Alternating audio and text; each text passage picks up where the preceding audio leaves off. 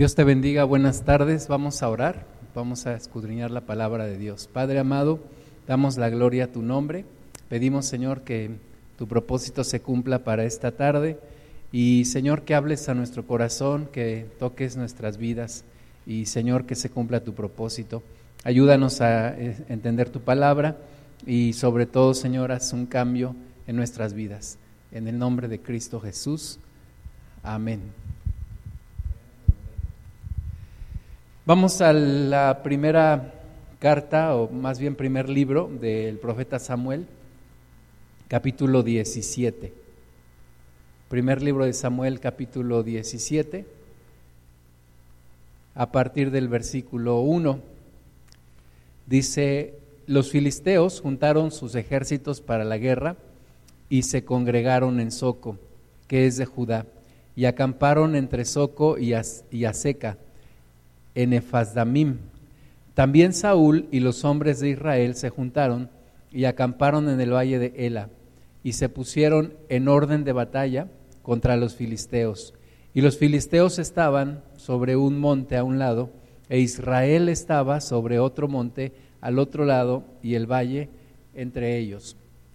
Bueno, estamos aquí eh, situados en un momento en donde el pueblo de Israel está teniendo problemas con sus vecinos, los filisteos.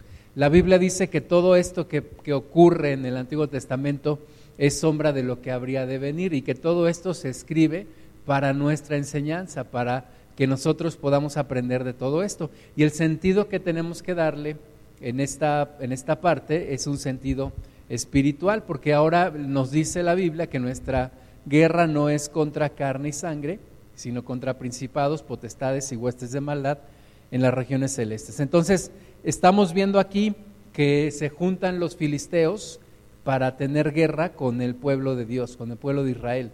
Y bueno, ¿quiénes eran estos, estos filisteos? Sabemos que la Biblia nos dice que eran eh, un pueblo vecino al lugar donde Israel poseyó la tierra, es decir, lugar donde Dios les dio esta tierra. Ellos vivían ahí cerca de, de Israel y no tenían un rey, tenían cinco príncipes y vemos desde los tiempos de los jueces, por allá eh, recordemos de Sansón, recordemos de algunos de, esos jueces que gobernaron Israel, vemos que había una continua guerra contra ese pueblo.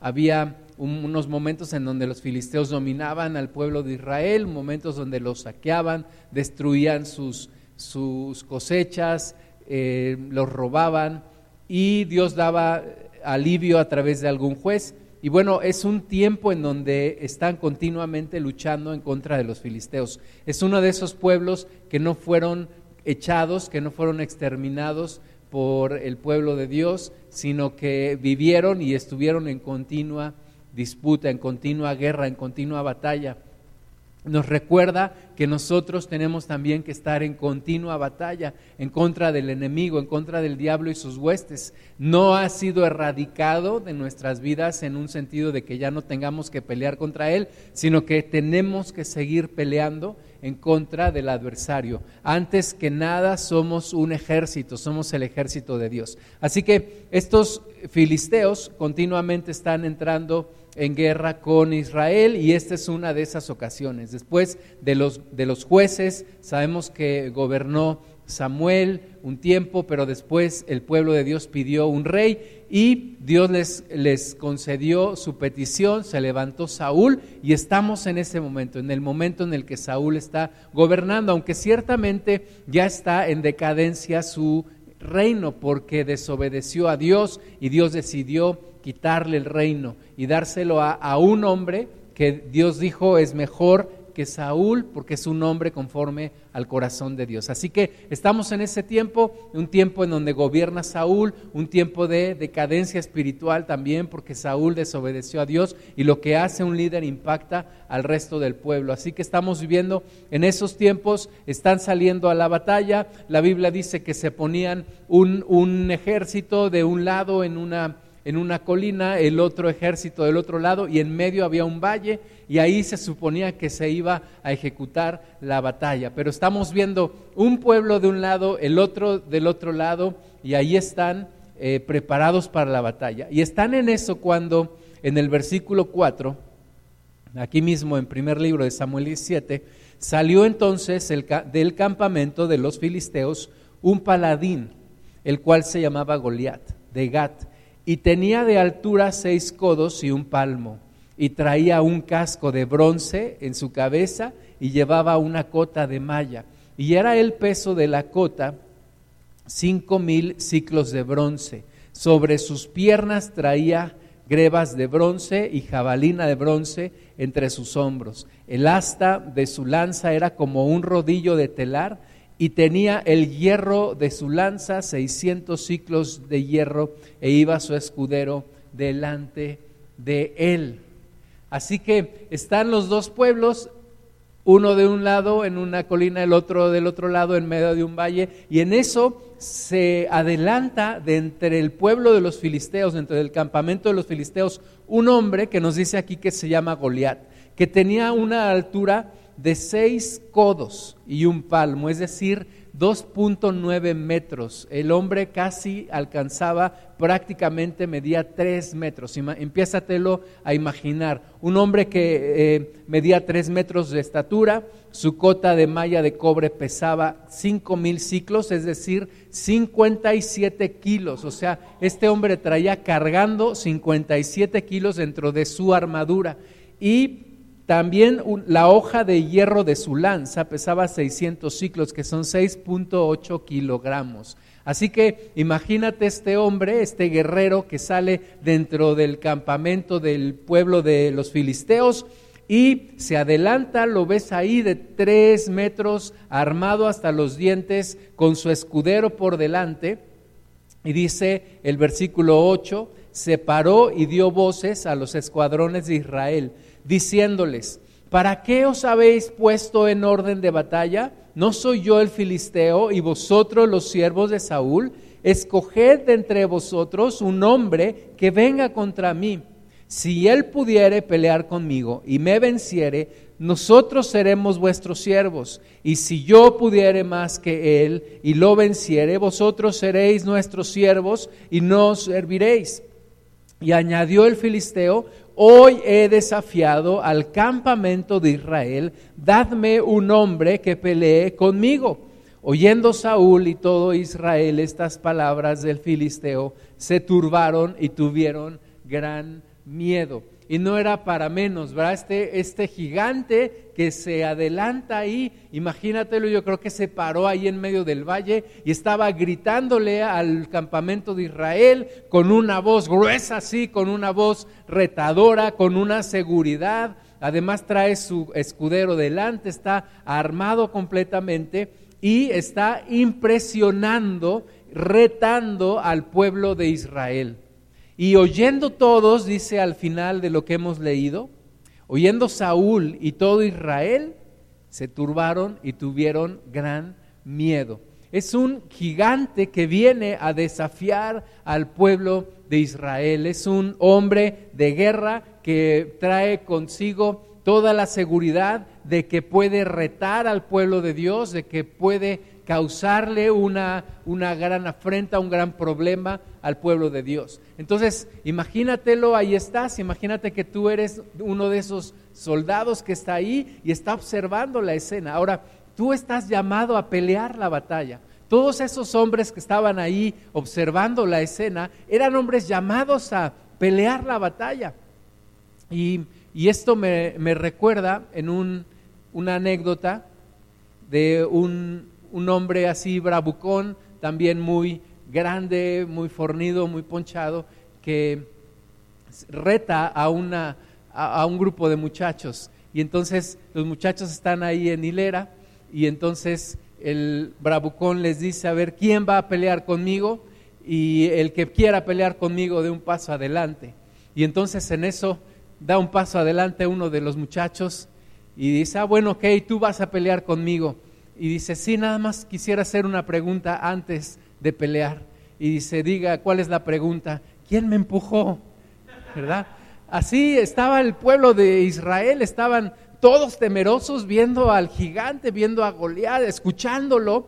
Y Mi pregunta, mi primera pregunta que te quiero hacer es, ¿qué hacer ante un gigante como Goliat? ¿Qué puedes hacer ante un gigante que se presenta delante de ti, que te está retando, que te está ofendiendo y que quiere hacer guerra contigo y que de hecho está causándote ya problemas? Y hay al menos cuatro actitudes que puedes tomar ante un gigante. La primera es la que dice aquí que hicieron ellos, temerle y huir. ¿Verdad? Decir, no, eh, patitas, ¿para qué te quiero ahora? Y correr y salir huyendo porque le tienes miedo. La segunda actitud sería hacer como que no está, ¿verdad? A lo mejor decir, bueno, eh, eh, me voy a hacer como que no dijo nada. La tercera sería confiar en que alguien más lo va a enfrentar. ¿verdad? Dices, a alguno de mis compañeros que sí sea muy valiente y que sí sea muy fuerte, lo va a enfrentar. Y la cuarta es pensar simplemente que el tiempo lo solucionará y que un día el gigante va a desaparecer de allí.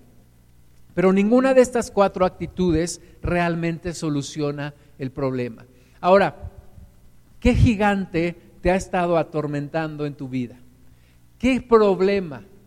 ¿Qué demonio? ¿Qué situación te ha estado atormentando en tu vida? ¿Qué mal hábito? ¿Qué vicio? ¿Qué problema? ¿Qué desafío se está parando enfrente de ti y te está gritando y te está desafiando? Y tú has estado tomando algunas de estas cuatro actitudes que acabo de mencionar. Has estado haciéndote como, oh, bueno, algún día pasará, algún día lo solucionaré o eh, de repente algún día se va a ir puede ser también una enfermedad, puede ser algún tipo de problema que se presenta delante de ti y que te está retando y que no has podido o no has querido enfrentarlo. Ahora, la pregunta es, ¿por qué si este ejército y este grupo de hombres realmente eran soldados y, y habían ido a la guerra, estaban mentalizados para ir a la guerra, ¿por qué no podían enfrentar al gigante? La misma pregunta que nos debemos de hacer nosotros. ¿Por qué no hemos podido enfrentar aquellos grandes problemas, aquellas grandes adversidades, aquellos demonios que vienen en contra nuestra y que nos están retando y que nos están causando un problema desde hace mucho tiempo? ¿Por qué no los hemos podido enfrentar? Déjame decirte que esta historia fue una de las primeras historias que yo leí en la Biblia y una de las primeras predicaciones que yo escuché y que me gustó muchísimo. Y al día de hoy me sigue, me sigue gustando, me sigue enseñando, me sigue apasionando, porque yo creo que una de las cosas que Dios construye en nuestras vidas es una actitud de ganadores, una actitud de gente victoriosa. Y esta historia es la historia de un pueblo que se transforma de un pueblo perdedor que está acostumbrado a perder siempre a un pueblo que se empieza a acostumbrar a ganar siempre. Y esa es la historia nuestra. Somos personas que estábamos acostumbrados a perder, a perder todo, a que siempre nos iba mal, a que nuestros planes siempre salían mal, a que los deseos que teníamos nunca se cumplían, a que los temores que teníamos siempre se cumplían.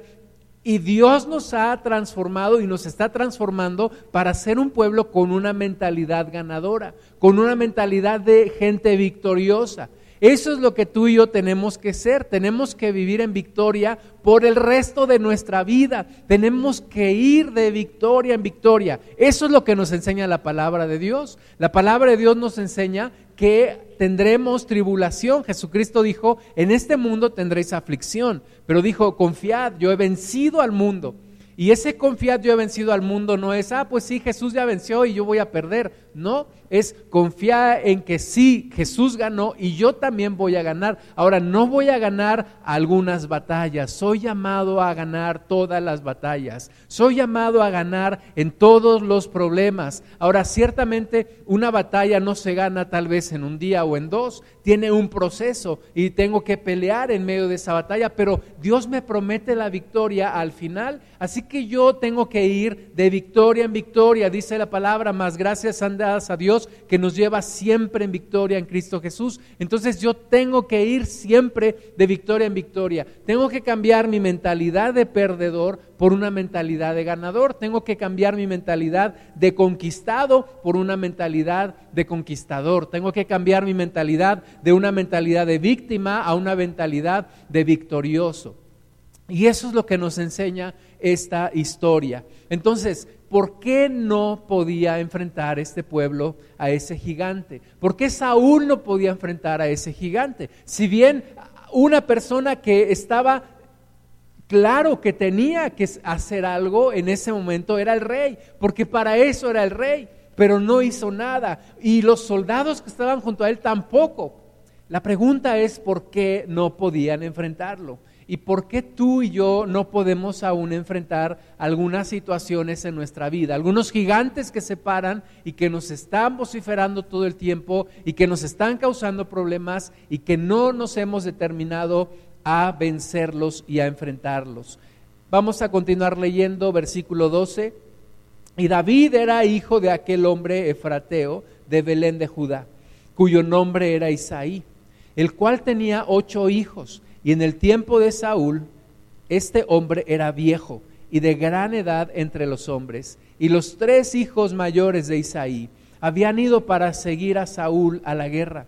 Y los nombres de sus tres hijos que habían ido a la guerra eran Eliab, el primogénito, el segundo Abinadab y el tercero Sama.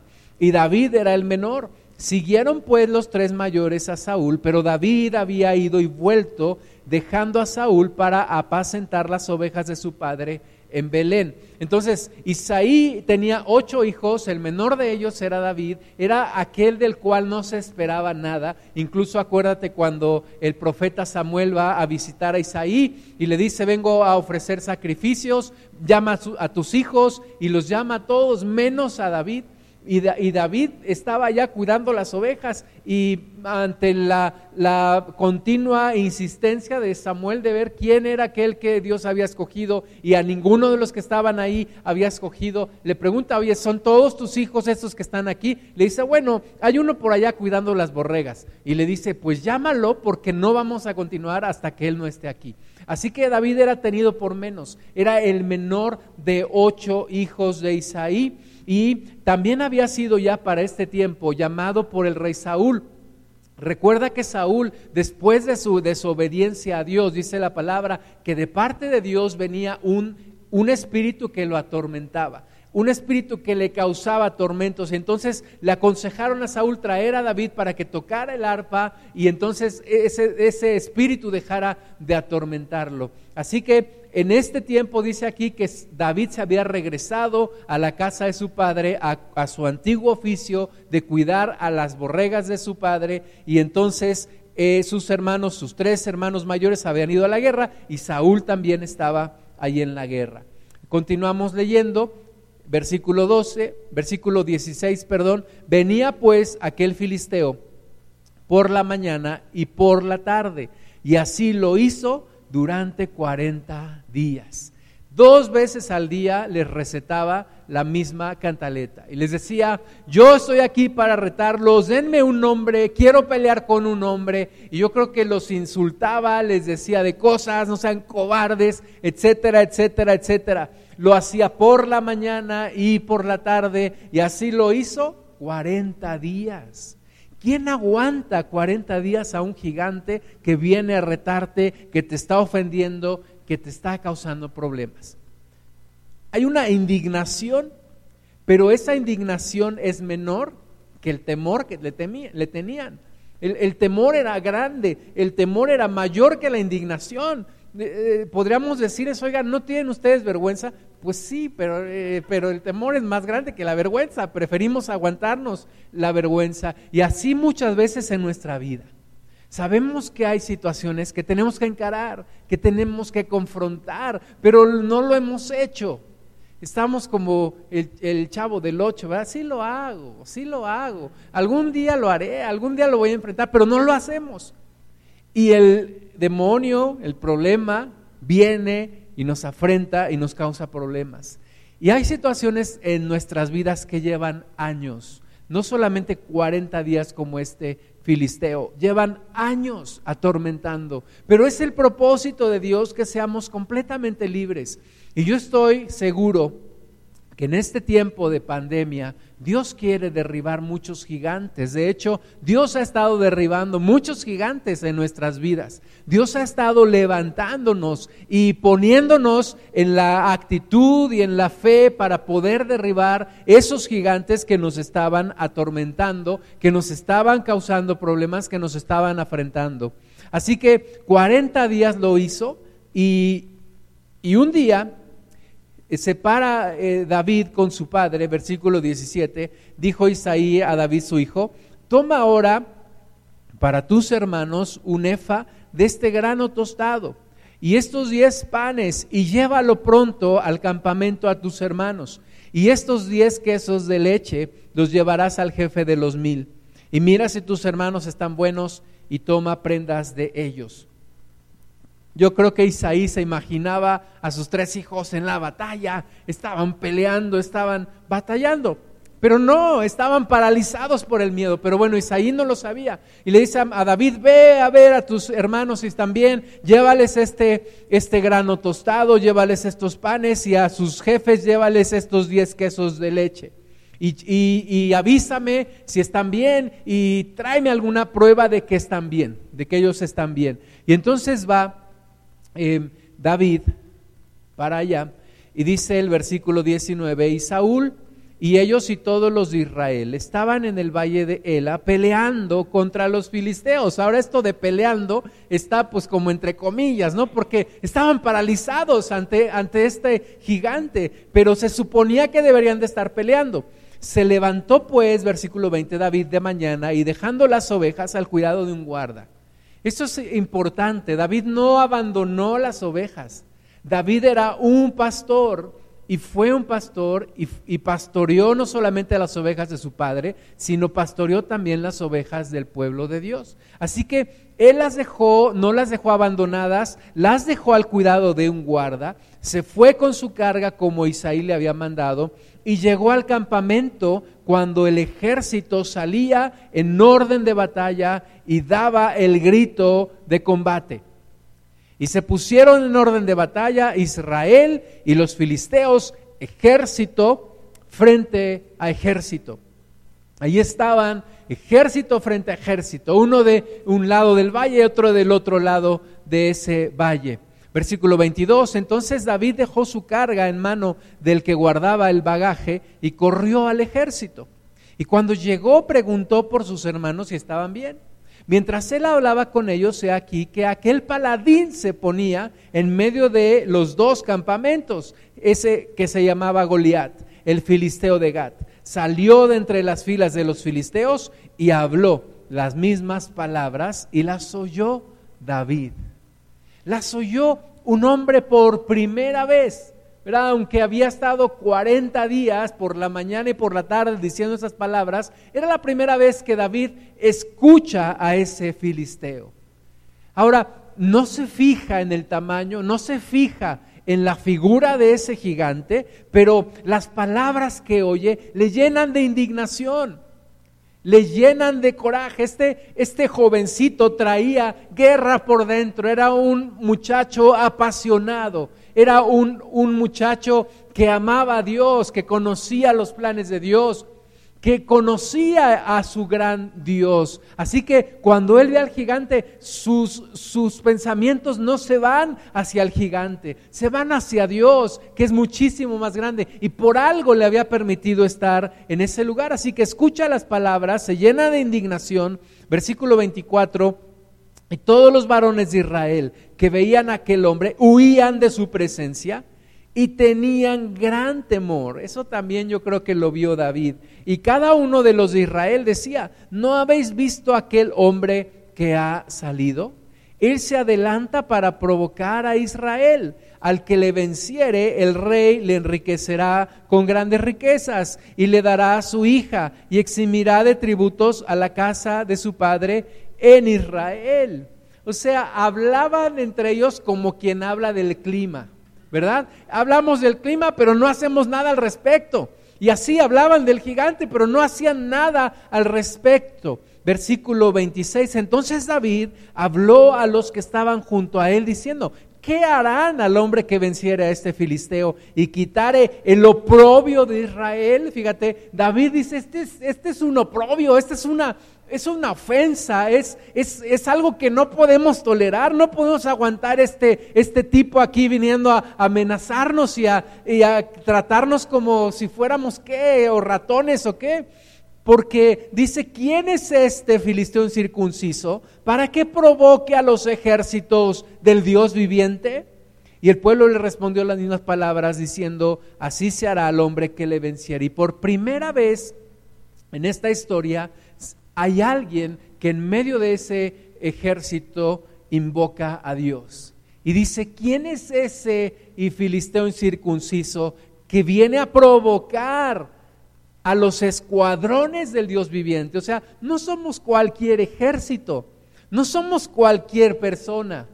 Somos el ejército de Dios. Dios está con nosotros. ¿Cómo se atreve este a venir a provocarnos? Y es una indignación que debe de haber también en nuestros corazones. Es decir, ¿cómo he podido aguantar el yugo del diablo en mi vida? si tengo a Dios, si tengo el poder de Dios, si tengo de mi lado a Dios y tengo que enfrentar a este gigante y lo voy a vencer, no porque yo sea fuerte, pero porque Dios está conmigo. Ahora, ¿qué observa David en medio del campo de batalla? Primero, observa una batalla que no es peleada. Y una batalla que no es peleada no es batalla. Observa también un pueblo que no es ejército. Su padre le había dicho, ve a ver a tus hermanos, están peleando allá. Y yo creo que David se imaginaba, han de estar peleando, han de estar ensangrentados, han de estar... Y ve una bola de gallinas ahí eh, paradas, paralizadas. Entonces un pueblo que no es ejército, un rey que no gobierna, un rey que está eh, hasta, la, hasta la coronilla lleno de miedo, está temblando, no sabe qué hacer. Ve también un enemigo que intimida un enemigo que intimida. Yo quiero decirte que durante 40 días ese gigante estuvo intimidando, pero nunca hizo nada. En esos 40 días no se atrevió tampoco a ir en contra del pueblo de Israel. Entonces, ese es el, ese es el carácter de nuestro adversario. Nos intimida, nos quiere intimidar, pero muchas veces sabe, sabe que no puede tocarnos, sabe que no puede llegar más allá de donde Dios le permite. Así que es un enemigo también que le gusta intimidar, pero como Goliat muchas veces no hace más que hablar, más que amenazar, más que decir. Pero lo más importante que ve David en este, en este, en este tiempo es un Dios que no es invocado. ¿Cómo no han invocado a Dios? ¿Cómo no han pedido a Dios que les ayude? ¿Cómo no han salido a la guerra en el nombre de Dios? En el nombre de Dios porque somos ejército de Dios. Versículo 28. Y oyéndole hablar, Eliab, su hermano, salió con aquellos hombres. Se encendió en ira contra David y dijo, ¿para qué has descendido acá? ¿Y a quién has dejado aquellas pocas ovejas en el desierto? Yo conozco tu soberbia y la malicia de tu corazón, que para ver la batalla has venido. ¿Verdad? Y, hay que identificar contra quién tienes que pelear. O sea, hay que decirle aquí a Eliab, oye Eliab, el enemigo está allá. El enemigo no es tu hermano. El adversario es el gigante, es contra el que tienes que salir. Muchas veces así nos tienen que recordar a nosotros. No te estés peleando con tu esposa, no te estés peleando con tus hijos, no te estés peleando con tu jefe. El enemigo no es ese. Ese no es el adversario contra el que tienes que pelear. Tienes que pelear contra el, diablo, contra sus huestes. Tienes que enfrentar el problema. Tienes que enfrentar tus vicios, tus malos hábitos. Tienes que cambiar. Tienes que enfrentar tu carne. Así que escoge tus batallas y escógelas bien. Dirígete hacia quien te tienes que dirigir en guerra. No te equivoques. El enemigo no es David. No te equivoques. El enemigo no es Dios. No te equivoques. El enemigo no es tu suegra, ni tu papá, ni tu hermana ni tu esposa. El enemigo es el diablo. Así que David, versículo 29, respondió, ¿qué he hecho yo ahora? ¿No es esto mero hablar? Y apartándose de él hacia otros, preguntó de igual manera, y el pueblo le dio la misma respuesta de antes. Versículo 31. Fueron oídas las palabras que David había dicho y las refirieron delante de Saúl y él lo hizo venir. Saúl ve una oportunidad de salir de esta, inmediatamente dice, pues traigan a ese loco que dice que va a pelear. Y entonces viene, versículo 32, y dijo David a Saúl, no desmaye el corazón de ninguno a causa de él. Tu siervo irá y peleará contra este filisteo. Dijo Saúl a David, no podrás tú ir contra aquel filisteo para pelear con él, porque tú eres muchacho y él un hombre de guerra desde su juventud. Te quiero decir que hay un demonio que opera en nuestras vidas y que se llama espíritu de intimidación. Y es un espíritu que hace eso, intimidar paralizar, meter miedo. No hagas esto porque voy a acabar contigo.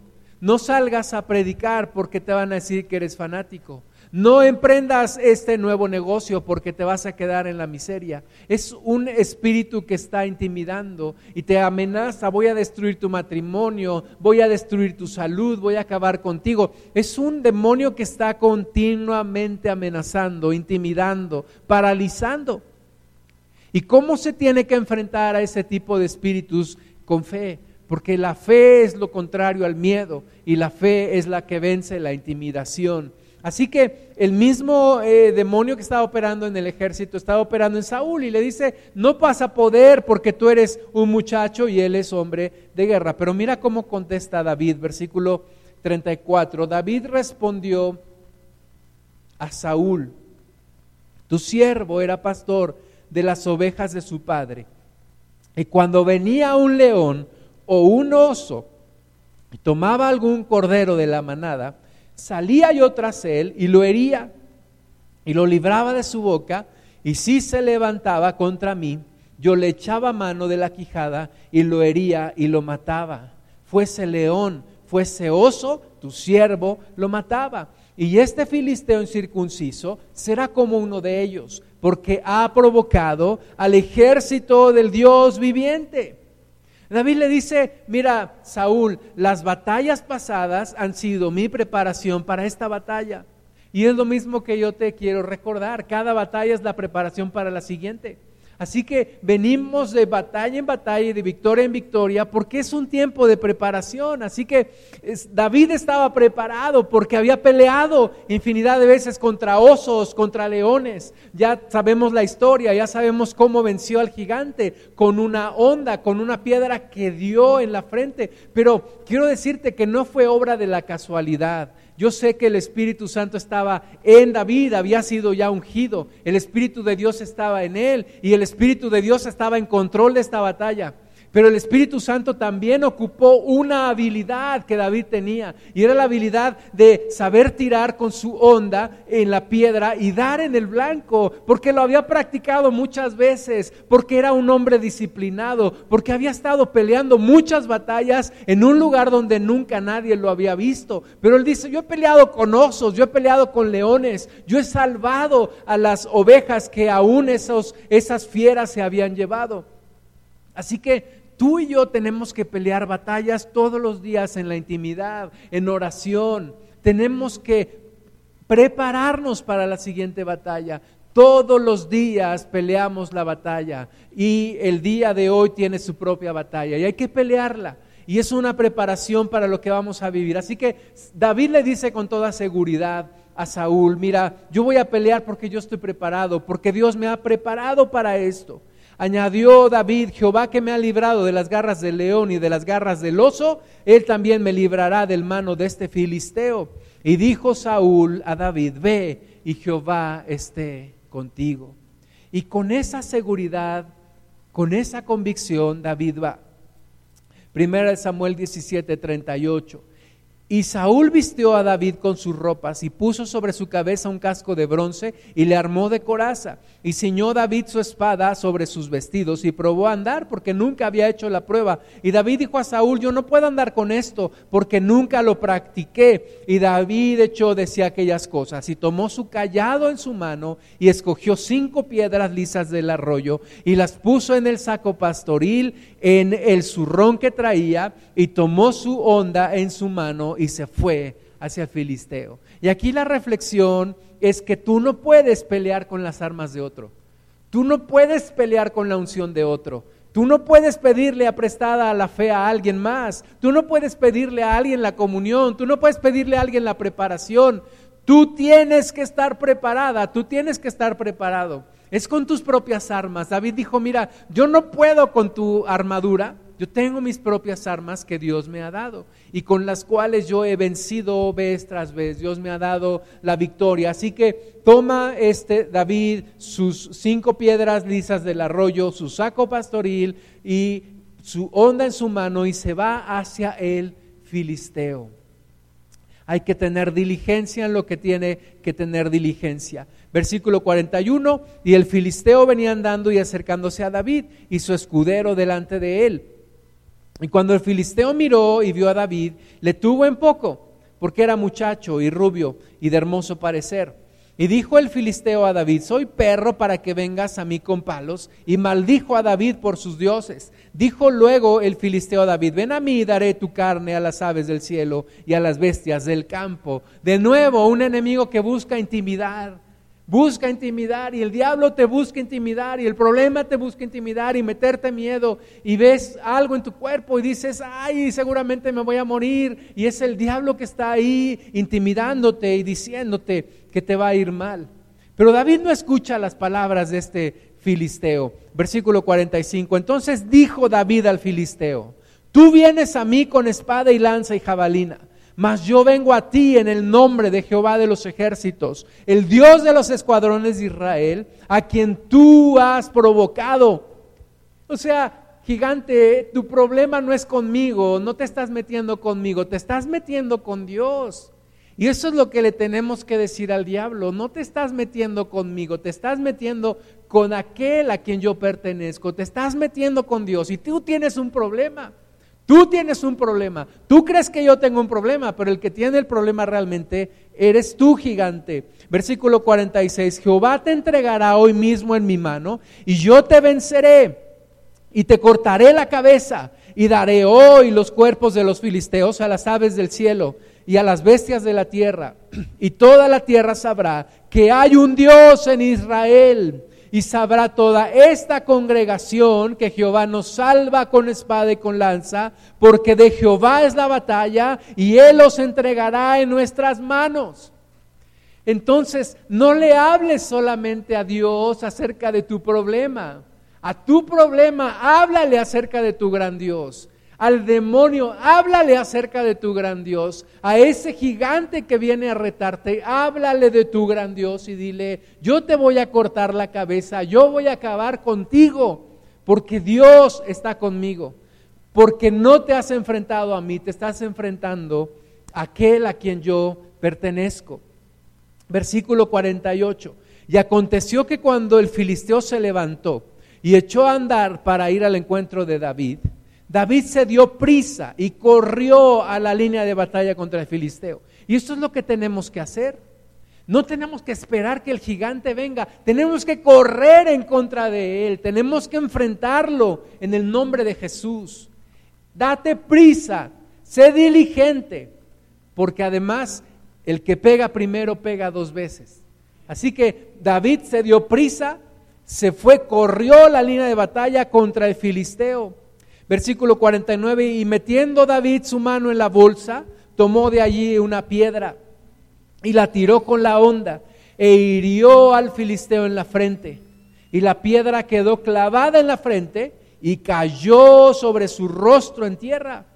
Así venció David al filisteo con onda y piedra e hirió al filisteo y lo mató sin tener David espada en su mano Entonces corrió David y se puso sobre Filisteo y tomando la espada de él y sacándola de su vaina, lo acabó de matar y le cortó con ella la cabeza y cuando los filisteos vieron a su paladín muerto, huyeron, huyeron. Y es que a los gigantes no hay solamente que dejarlos medio atarantados, hay que acabar con ellos.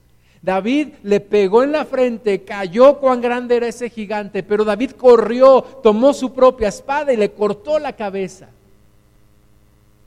Tienes que acabar con la pornografía quemando tus revistas. Tienes que acabar con tus deudas cancelando esa tarjeta de crédito. Tienes que terminar con la droga o con el alcohol destruyéndolos. Eso es cortar la cabeza al gigante. Tienes que vencer el miedo enfrentando tus problemas.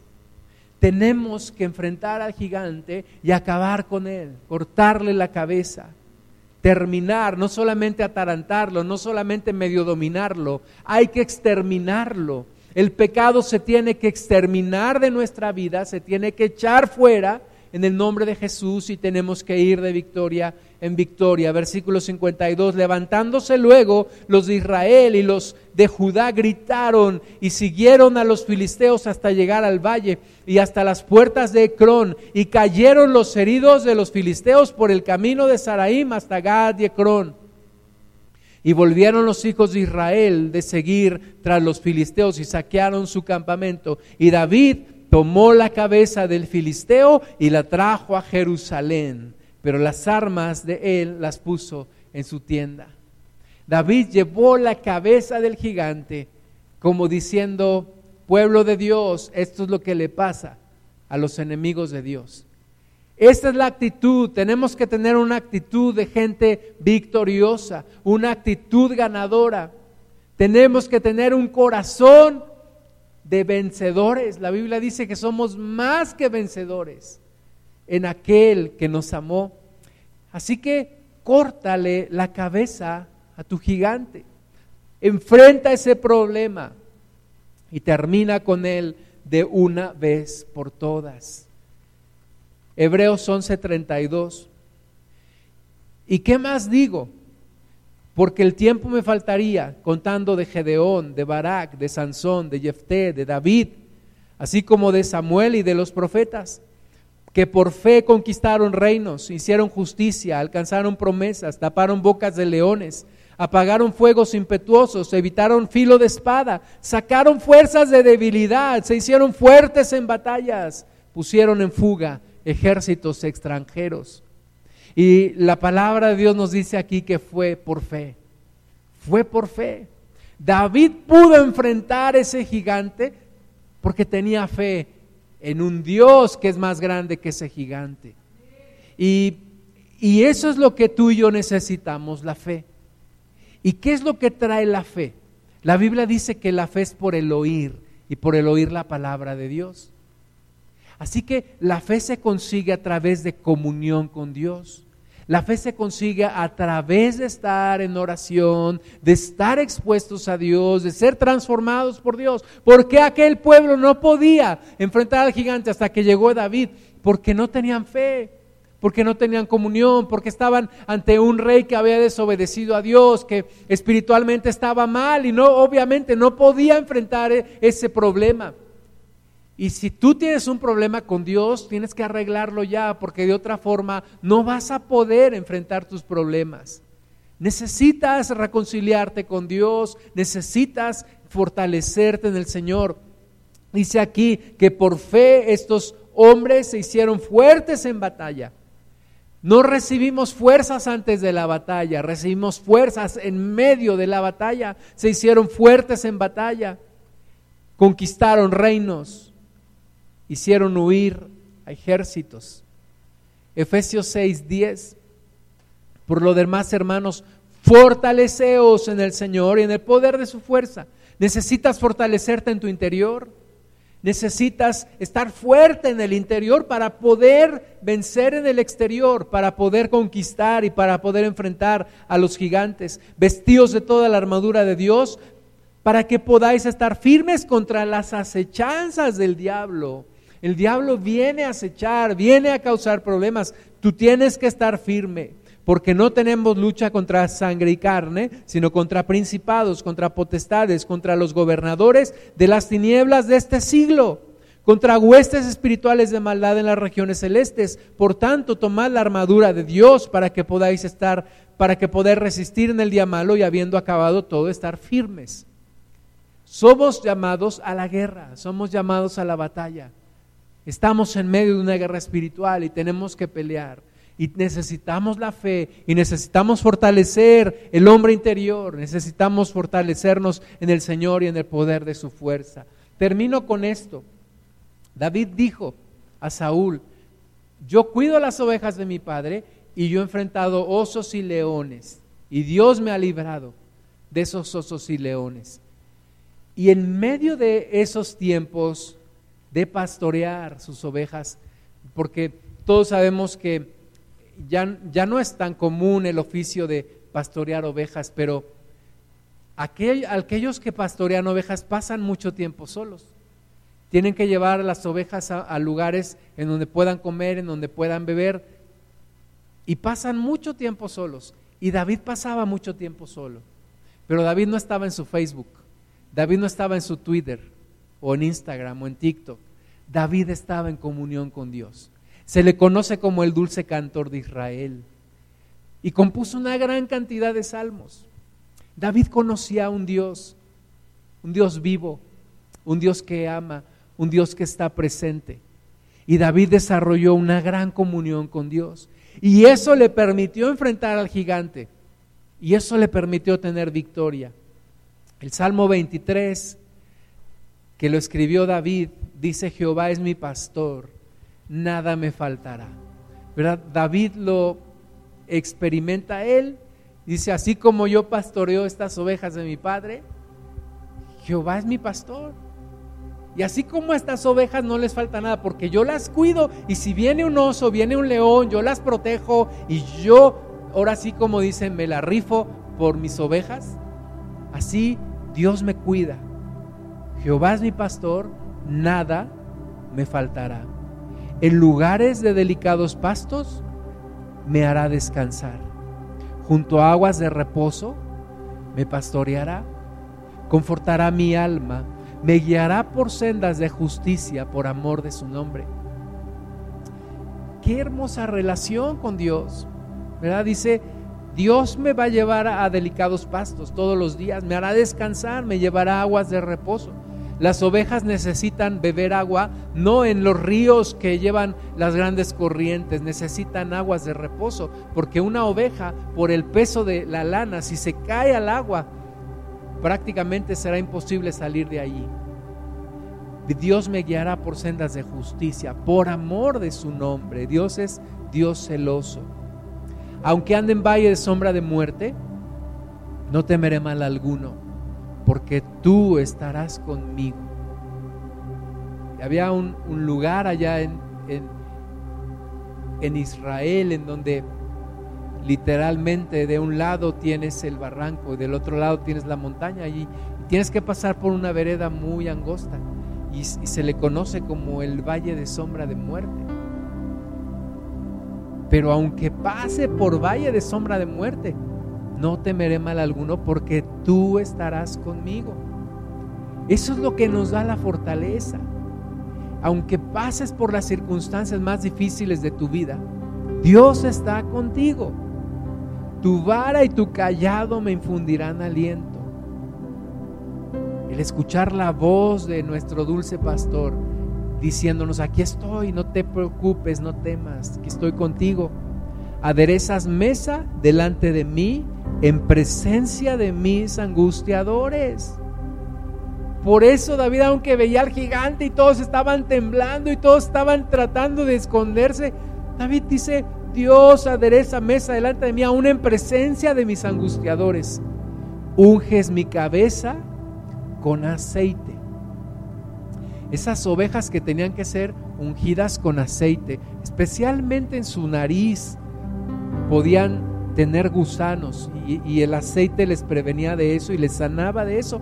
Así David dice, Dios unge mi cabeza con aceite y mi copa está rebosando. Y termina diciendo, ciertamente el bien y la misericordia me seguirán todos los días de mi vida. Y en la casa de Jehová moraré por largos días. Y después de esa batalla vienen tiempos difíciles para David porque Saúl lo empieza a perseguir queriéndolo matar. Y David tiene que huir y tiene que esconderse en medio de las cuevas, en medio de las montañas. Pero siempre recordando, aunque esté en medio de la batalla, aunque esté en medio de la prueba, yo sé que la misericordia de Dios me sigue todos los días de mi vida. Yo sé que el bien y la misericordia de Dios me siguen en cada momento y que moraré en la casa de Dios por largos días, desde aquí y por la eternidad. Amado Padre, bendecimos tu santo nombre. Te damos gracias, Señor, porque en medio de nuestras batallas ahí estás tú porque la batalla es tuya, porque tuya es la guerra, porque nosotros estamos de tu lado, Señor. Y no hay gigante que se enfrente a nosotros que sea más grande que tú. Esta es nuestra convicción, Señor. Nuestra convicción no está en nuestra fuerza, ni en nuestra capacidad, ni en nuestra valentía, ni en nuestra sabiduría. Nuestra confianza está en ti, Señor. Nuestra confianza está en que tú vas con nosotros.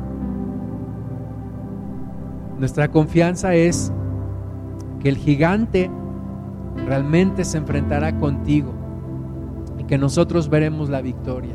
Señor, danos el valor, danos la fe para enfrentar a los gigantes que se levantan en nuestra vida. Enséñanos una actitud ganadora batalla tras batalla, prueba tras prueba, pero victoria tras victoria. En el nombre de Jesús. No nos conformemos con nada menos que la victoria, para que tu nombre sea exaltado, para que tu nombre sea engrandecido y para que tú recibas la gloria. Y gracias Señor por tomarnos y por ser nuestro pastor y por llevarnos a los delicados pastos, a las aguas de reposo, por poner aceite en nuestra cabeza porque el bien y la misericordia nos siguen y nos persiguen cada día de nuestras vidas. Y estamos convencidos que cada día moraremos contigo y por la eternidad estaremos contigo.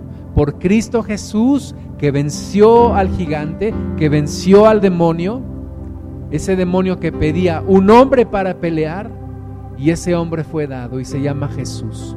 Jesús el Hijo de Dios. Y te damos a ti la gloria, Señor. En el nombre de Jesús. Amén.